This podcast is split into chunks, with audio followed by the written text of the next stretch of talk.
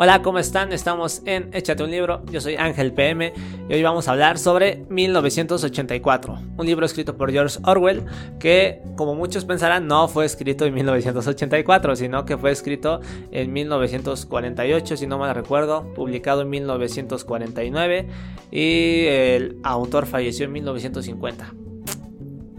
Como pueden ver, es un libro que escribió al final de sus días y el autor plasmó sus miedos aquí. Sus miedos, me refiero a los miedos que tenía, su preocupación sobre lo que va a pasar con el mundo, sobre hacia dónde íbamos en ese entonces. Eh, como un poquito de contexto, podemos poner que era el final de la Segunda Guerra Mundial y pues ya estaban surgiendo diferentes movimientos, eh, como lo que podría ser el socialismo, el capitalismo, el fascismo, totalitarismo. Entonces George Orwell estaba preocupado por hacia dónde nos dirigíamos como humanidad y pues plasmó, este libro con unas ideas como si eh, los totalitaristas se hubieran adueñado del mundo y plasma lo que pasaría aquí. Entonces se puede decir que el libro es una distopía. Muchos lo consideran el padre de los libros de ciencia ficción y así. Al menos uno de ellos. Entonces es un libro interesante. Es un libro interesante, yo me lo regalaron. No se me hubiera ocurrido leerlo, pero no me arrepiento de leerlo, obviamente. Nadie se arrepiente de leer un libro. Casi nadie. Depende del libro. Pero bueno, este es muy bueno. Y bueno, hablando un poco del libro, algunos conceptos que podrían ser importantes es que, eh, un poco sin spoilers, pero dando un poco más de contexto sobre el libro, es que el mundo está regido por tres superestados cada cual independiente, se puede decir que son sumamente nacionalistas, eh, producen lo que consumen ellos mismos y no se meten ya con otros países, con otros superestados. Cada cual es independiente y nadie se mete en el territorio de alguien, haciendo que sea imposible que los ciudadanos tengan contacto con alguien de otro superestado.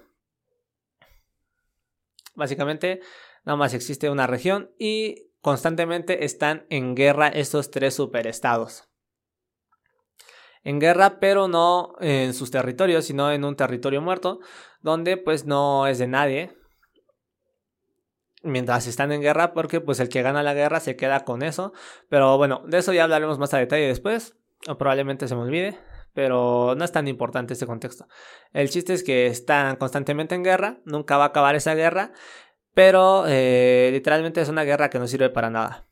Simplemente para decir que están en guerra.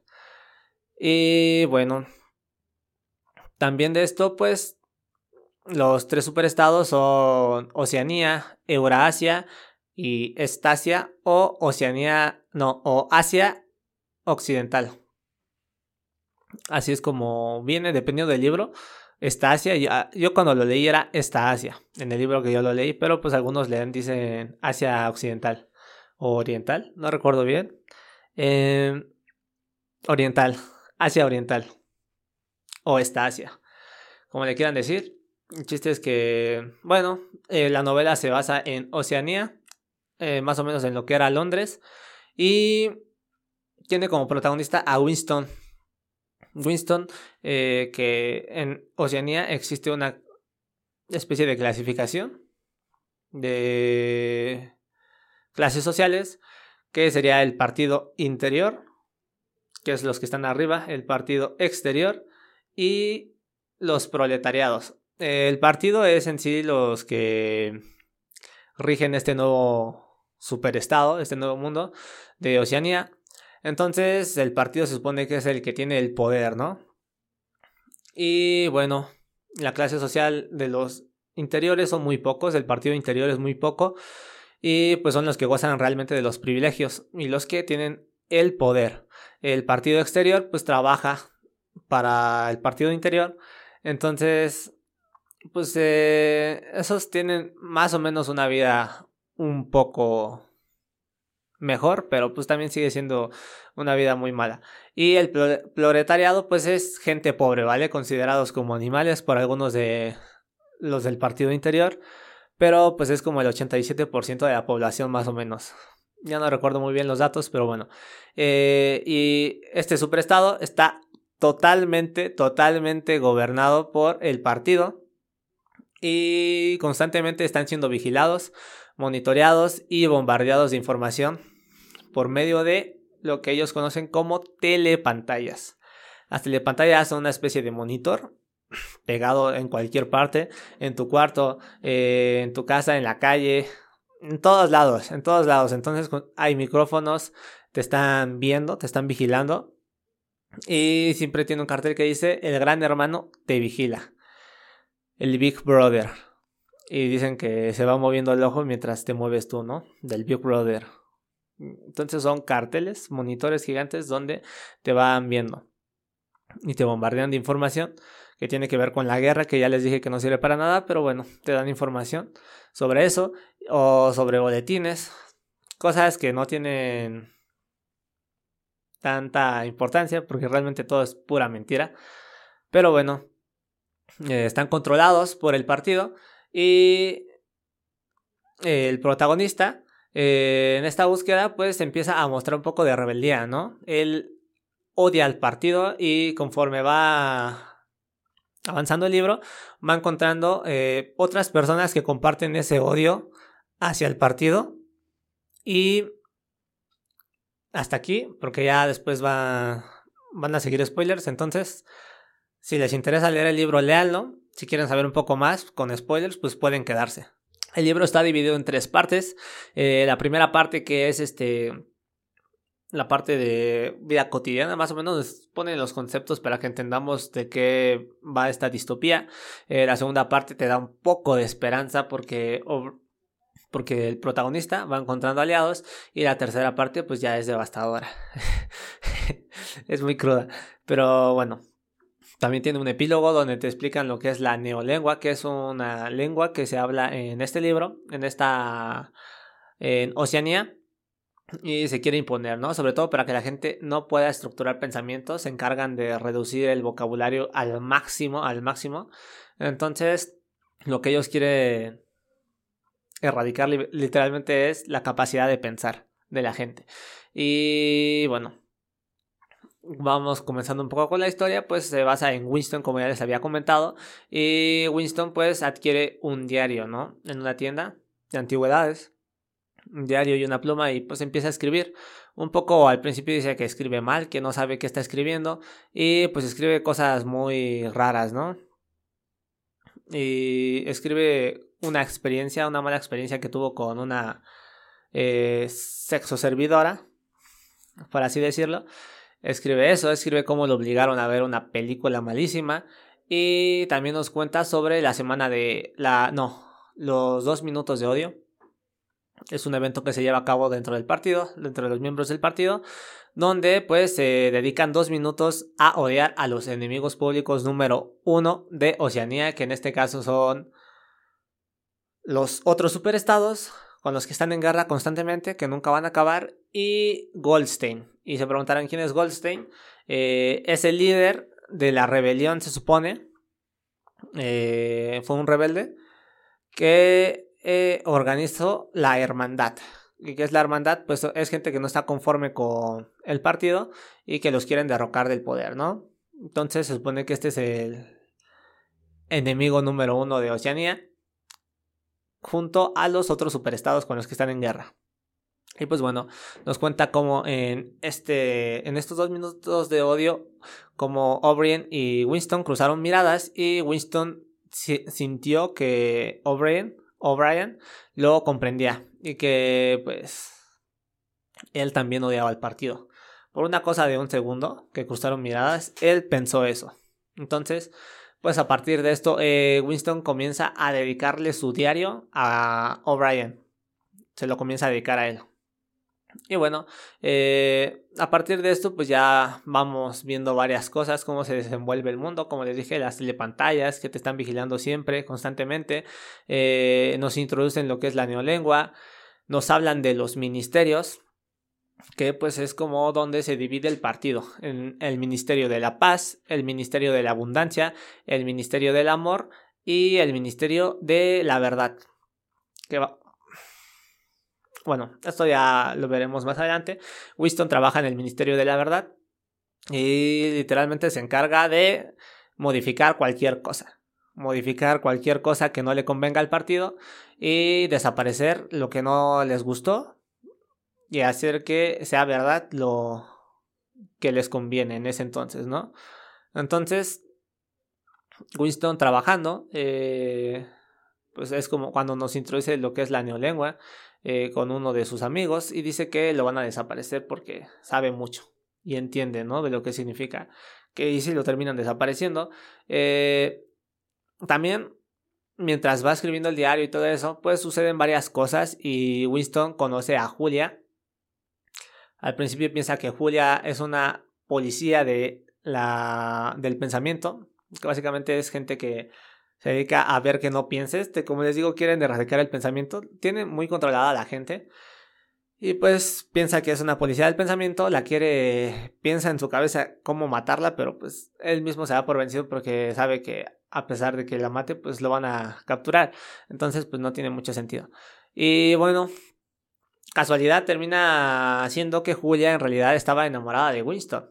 Pero pues en esta sociedad amar está prohibido. Amar está prohibido, el sexo simplemente se hace para reproducirse y si tiene sentimientos por el otro está mal. Es... Ay, ya se me olvidó. Pero hay una palabra en neolengua que tiene que ver con sexo. Sexo delito, no recuerdo bien si es eso. No, sexo malo, algo así. Y el otro es sexo bueno. Entonces, sexo malo, pues es sentir sentimientos hacia la otra persona con la que te estás reproduciendo, entonces supone que está mal. Eh, y pues está prohibido amar.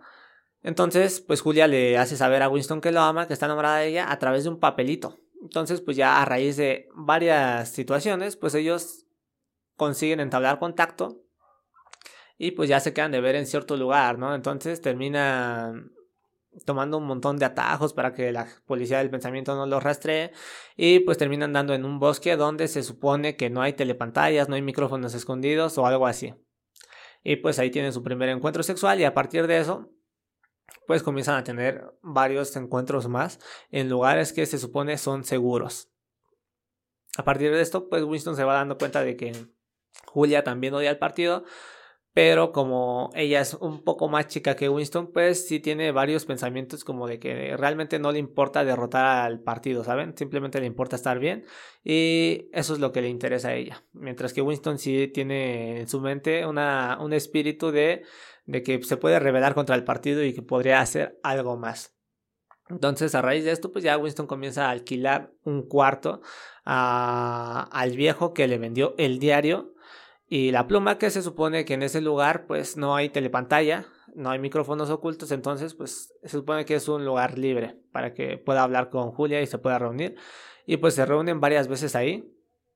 Se reúnen varias veces ahí hasta que eh, en un encontrón eh, Winston se encuentra con O'Brien y pues O'Brien le, le habla como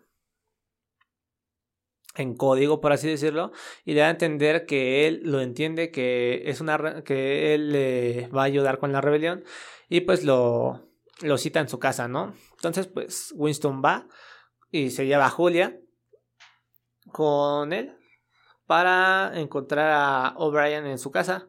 Y pues bueno, ya en la casa de O'Brien eh, se dan cuenta de que tiene un más poder aún porque él es del partido interior, por lo que tiene más libertad y puede apagar la telepantalla por 30 minutos. Entonces en esos 30 minutos se dedica a hablar con Winston y con Julia y pues le cuenta que la hermandad, la hermandad sí existe, sí existen los, los rebeldes y se dedica a eso, a rebelarse de del partido y cómo encabezan la rebelión. Nos dice que es de pocas personas en pocas personas y que realmente nadie sabe quién es parte de la hermandad, que solamente vas a entablar conversación con muy pocos y que así nadie puede vender a nadie y si la policía del pensamiento te captura, te va te van a dejar a tu suerte porque no te van a ayudar porque nadie te va a conocer. Entonces la hermandad simplemente son como pequeños renegados que se juntan para hacer varias cosas, que hacen caso de alguien que no saben quién es, que se supone que es Goldstein,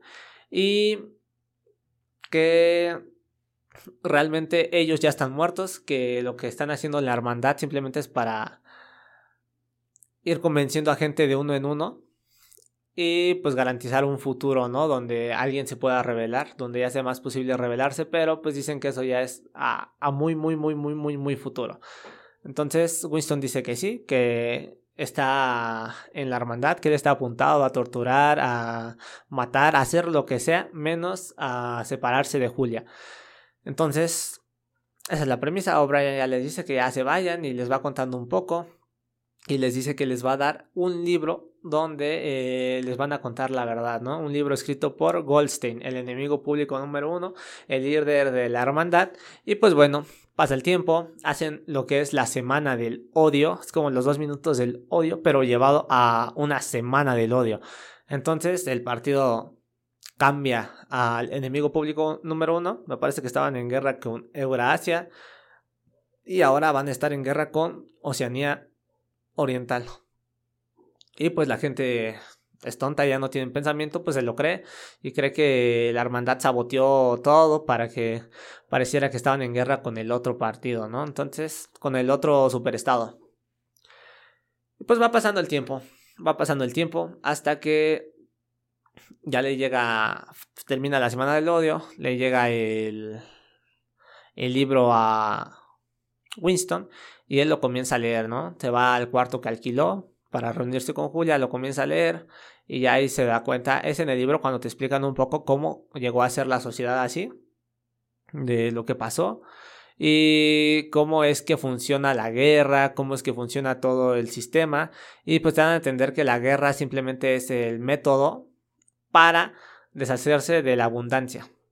¿Esto qué quiere decir? Que a través de la guerra eh, pues eh, los estados van produciendo cosas, ¿no? La gente trabaja para producir cosas, para ganar más y todo eso, pero todo lo que producen se va destinado a la guerra. Y la guerra lo que se encarga literalmente es de deshacerse de eso. Deshacerse del excedente para que sí no exista la riqueza. Y nadie pueda tener más que nadie. Entonces, por eso les digo que la guerra nunca se va a acabar y de hecho aquí nos hacen entender que literalmente la guerra es paz.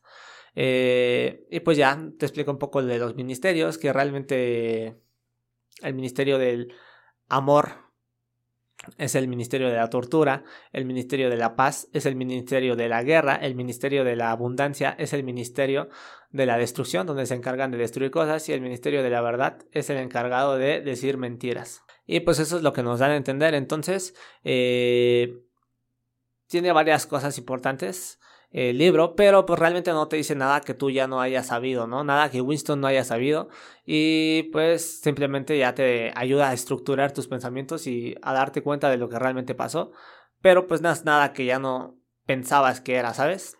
Entonces pues ya, mientras va leyendo este libro, eh, se lo lee a Julia y así, y pues ya pasa un momento donde él dice, Winston dice, somos los muertos.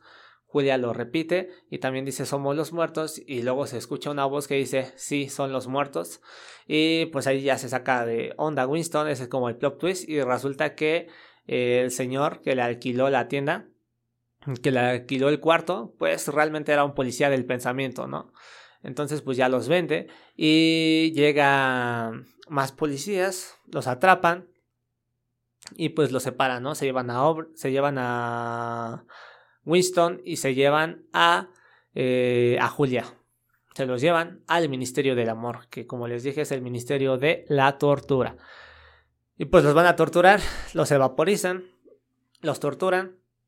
Y ah, comienza la tercera parte. No, esta es la tercera parte ya más o menos. Cuando se llevan a, a Winston. Y a la tercera parte pues ya comienza con Winston en el Ministerio de la Verdad.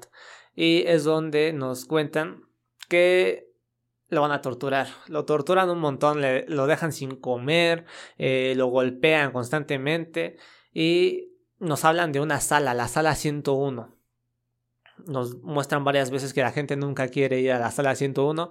Entonces, pues, como que van sembrando el miedo en Winston ahí. Y a través de varias torturas consiguen que Winston declare que es culpable de muchas cosas de las cuales ni siquiera es culpable.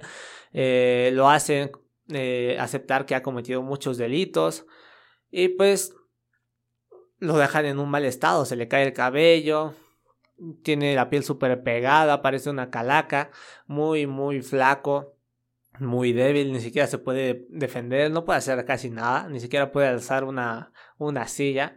Entonces se encargan de destruir a Winston eh, física y mentalmente, pero Winston tiene una esperanza porque él cree que mientras no puedan alterar su amor por Julia, por Julia, eh, pues él todavía sigue siendo un poco libre, ¿no?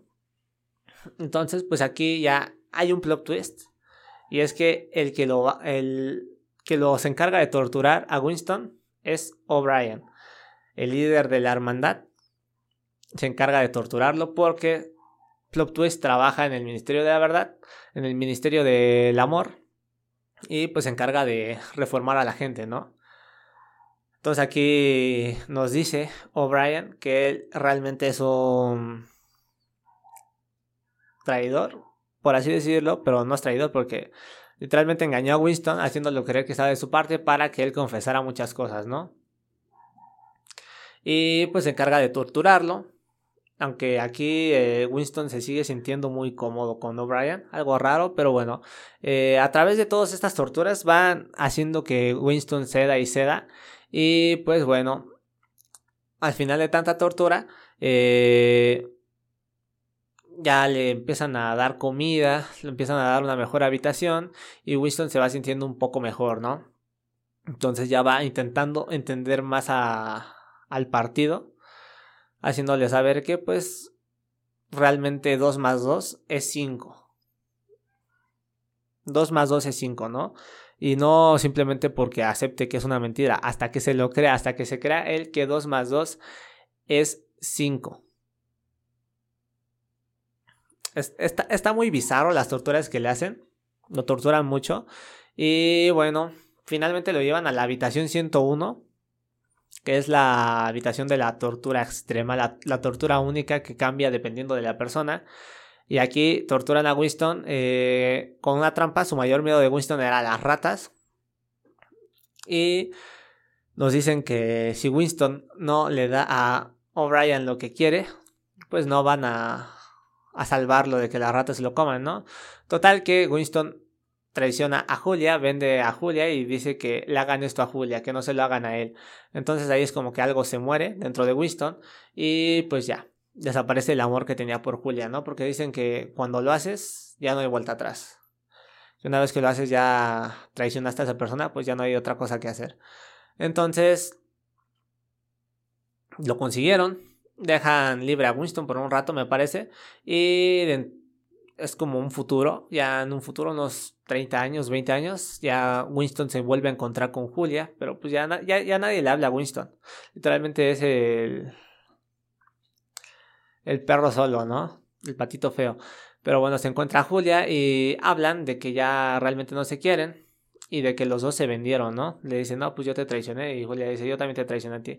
Y hasta ahí acaba, ¿no? Entonces nos habla de cómo desaparece el amor de, de Winston por Julia y de cómo Winston realmente ahora sí se cree lo que el partido dice a través de las telepantallas, ¿no? Está constantemente tragándose toda la mentira de, de los del partido y está muy atento a las noticias de la guerra que pues ya les dije que no sirve para nada la guerra y muchas veces es mentira. Pero bueno, ya, ya le lavaron el Winston, al cerebro a Winston, lo volvieron totalmente loco y es aquí cuando nos narran una especie de que matan a Winston, ¿no? Con un balazo finalmente en la cabeza. Pero a Winston no le importaba porque eh, finalmente, al final del libro, Winston acepta que ama al gran hermano. Eh, ama al partido. Y así acaba la novela, diciéndonos que finalmente mataron a Winston, haciendo que eh, amara al gran hermano. Ya, ya se acabó, ya no hay odio en él, simplemente hay amor al partido. Así acaba el libro, les digo, es muy crudo.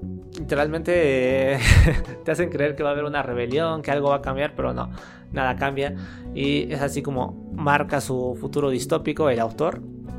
Es un libro que vale mucho la pena leer, yo lo recomiendo bastante. Eh, obviamente no para gente que apenas está empezando, probablemente se aburra de leer este libro, pero bueno, a gente que ha leído alguna que otra novela, otros libros, muy recomendado, muy recomendado. Y bueno, yo los veré en el siguiente libro. El siguiente libro ya va a ser otro, otro tema, pero nos veremos en el siguiente podcast.